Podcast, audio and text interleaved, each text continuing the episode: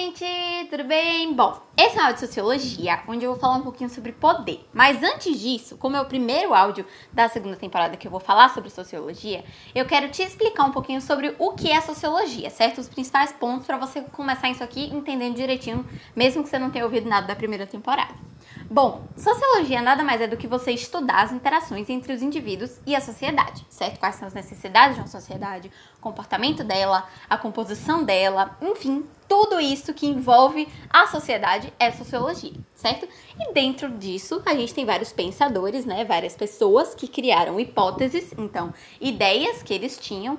Aí eles fizeram testes nessas hipóteses para poder criar teorias, que são essas ideias só que organizadas, para essas ideias depois serem comprovadas ou invalidadas por dados, né? Porque é o dado que vai decidir se aquilo tá certo ou se tá errado. Sendo que essas ideias sempre eram uma crítica social, porque como eu te falei, a função da sociologia é analisar a sociedade. Então, isso tudo, essa sistematização do pensamento, nessas né, três etapas que eu te falei, é, era tudo com o objetivo de apresentar os problemas sociais, as críticas sociais que aconteciam na sua respectiva época, pela visão da filosofia para a sociedade, certo? Então, eles pegavam ali as ideias filosóficas e analisavam a sociedade de uma maneira mais crítica. Isso é sociologia.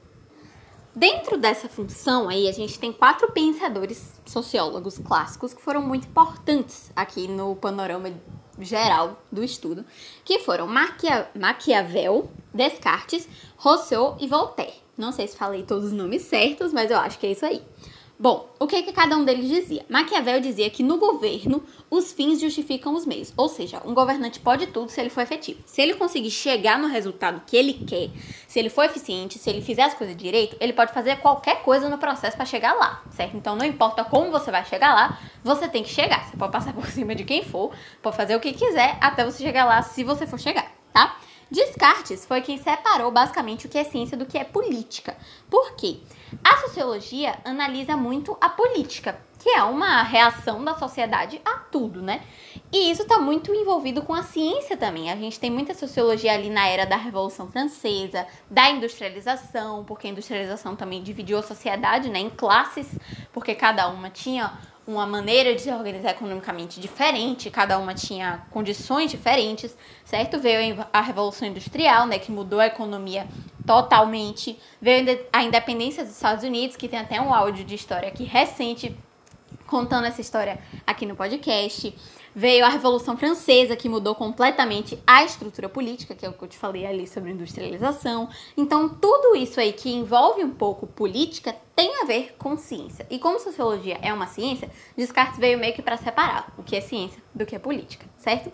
Por último, a gente tem aqui Rousseau e Voltaire, que eram iluministas. Para quem não lembra, iluminismo era uma corrente de pensamento, né, que tinha ideias contra o antigo regime. Então, eram ideias contra o absolutismo monárquico, certo? Que vinham de encontro com as ideias da igreja, a igreja não gostava muito dos iluministas, e eles se chamavam iluministas porque a ideia de luz era muito conectada com a ideia de razão, certo? Então eles achavam que eles tinham a razão das coisas. Foram eles que trouxeram toda essa ideia de Estado laico, do bom selvagem, enfim, de um monte de coisa que a gente estuda em filosofia, sociologia, enfim, veio com esses iluministas e Rousseau e Voltaire foram muito importantes dentro dessa corrente, certo? Bom, Antes da gente seguir aqui nessa ideia do que é sociologia, eu queria que você prestasse bastante atenção em um cara que você já deve ter usado em redação, porque a gente acha que ele só serve para redação, quem usa muito, né? Que é Bauman. Ele foi um polonês certo? Ele era um professor que criou esse conceito de líquido. Então ele veio com a modernidade líquida, com a vida líquida, com o amor líquido, com os tempos líquidos. Então tudo líquido, certo? Que era basicamente que era tudo muito passageiro, tudo muito inconstante, certo?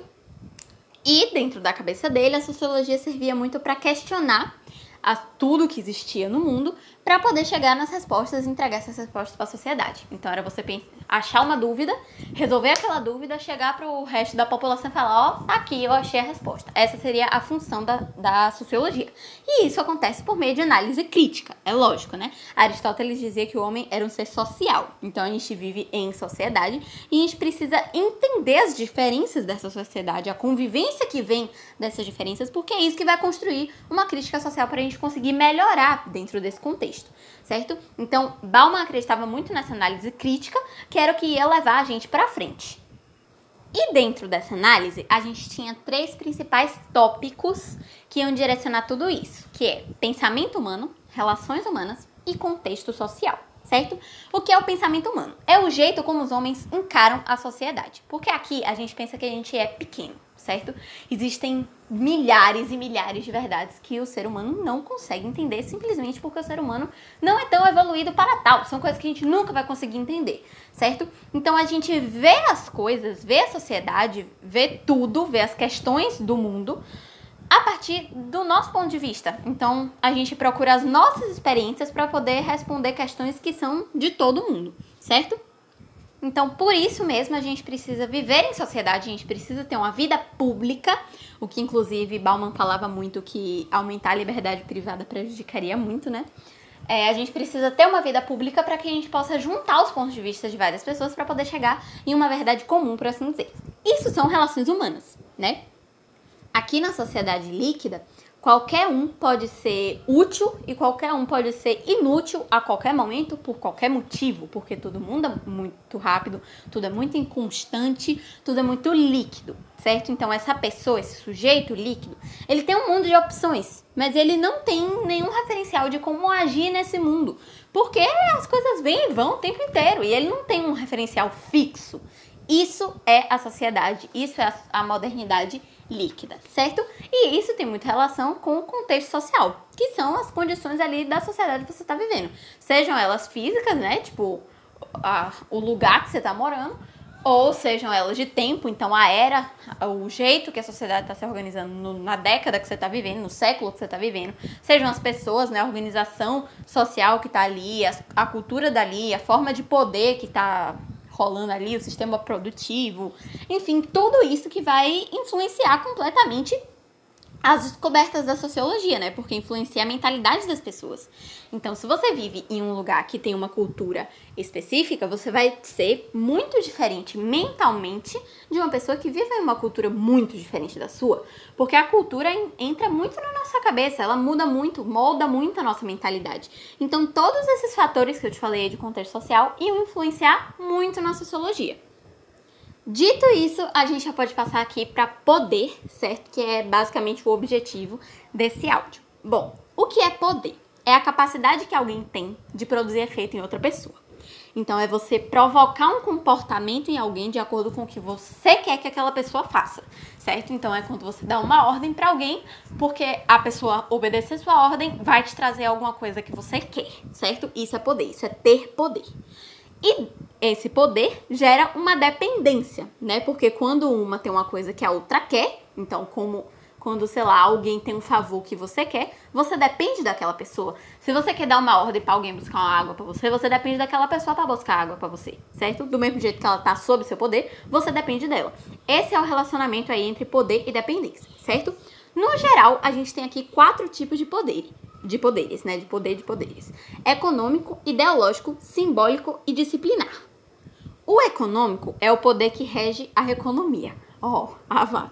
Mas enfim, é o poder que acontece quando você lida com dinheiro, quando você tem bens materiais, quando você é uma pessoa rica, que é o que faz com que o sistema capitalista rode, certo? Que é o que faz com que ele funcione, que é o que faz com que ele atue.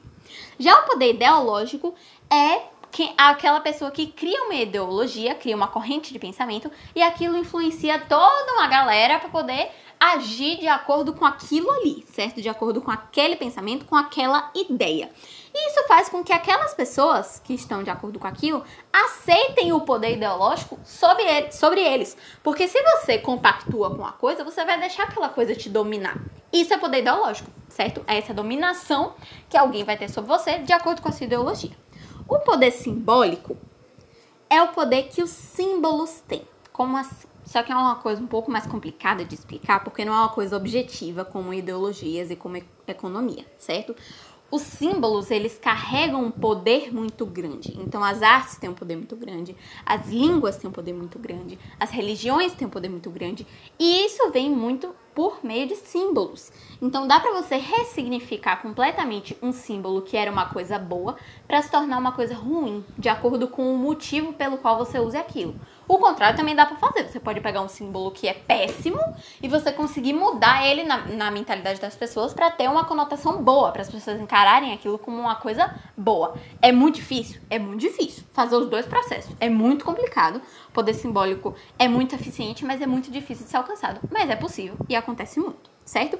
Por último, a gente tem aqui o poder disciplinar que é basicamente todas essas relações que tem na sociedade, que é o que organiza o poder dentro dela. Então é a ideia de que não existe só o poder do governo, né, do Estado, enfim, da política. Não existe só o poder econômico. Existem N oito, oito não, né? N outros poderes que vão organizar a sociedade, que vão fazer com que existam submetidos e pessoas controlando.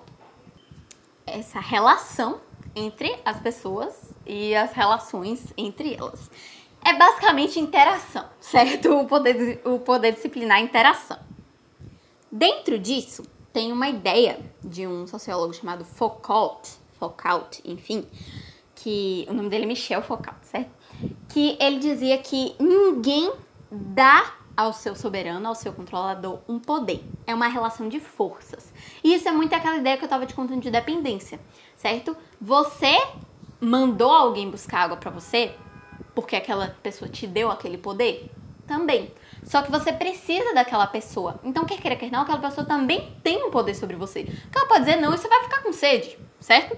Então, é, é essa relação, é essa interdependência de forças entre um e outro que gera o poder. Não é uma pessoa chegar na outra e dizer assim, não, agora eu sou seu, você faz o que você quiser comigo, você falar ah, eu vou obedecer, certo? Não é bem isso. Para fechar isso aqui, deixa só eu falar um pouquinho sobre a economia do poder, que é basicamente o quê? Vigiar e punir, que é isso. A gente chama de poder panóptico. Ele não é um daqueles quatro poderes maiores que eu estava te explicando, né? De econômico, ideológico, simbólico e disciplinar. Aqui o panóptico é basicamente uma, uma ideia de que todo mundo que vai de encontro àquilo que é considerado correto na sociedade, então todo mundo que comete um crime, todo mundo que erra, todo mundo que comete maldades em uma sociedade que busca o bem, precisa ser punido, certo? Então esse seria o poder panóptico. Só que, com o tempo, as pessoas acabaram percebendo que é muito melhor você começar a vigiar as pessoas, a você prestar atenção para cortar o mal pela raiz, do que você deixar o negócio explodir e depois você se preocupar com aquilo. Então a economia do poder é basicamente você perceber que é mais eficaz você vigiar alguém do que punir alguém. É tipo você ter uma criança. A criança, você deixa ela em um lugar com um monte de ovo, certo? Você fala pra criança que não é pra criança pegar o ovo e jogar no chão, mas a criança vai ver aquilo bonitinho, fofinho, a criança vai querer tacar no chão porque quebra. A criança vai se divertir com aquilo.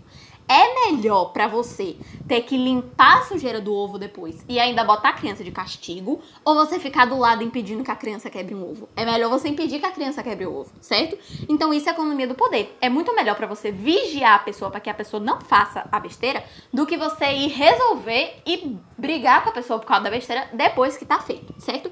Essa ideia também surgiu os presídios, né? Todas as prisões vêm também dessa ideia que um criminoso cometeu um crime uma vez, você resolve aquele crime, e aí você pune aquela pessoa, só que você fica vigiando aquela pessoa, porque você sabe que ela tem uma tendência a cometer alguma coisa de novo. E você quer vigiar mais do que você quer punir, certo? Essa é basicamente a ideia de poder panóptico, a ideia de poder. Eu espero que você tenha entendido direitinho, é uma coisa um pouco mais confusa, que é uma coisa mais abstrata, né? Não adianta eu chegar aqui te dizer, esperar que você aceite o que eu tô dizendo, eu tenho que tentar fazer você entender. Eu espero que eu tenha conseguido. Um beijo Tchau!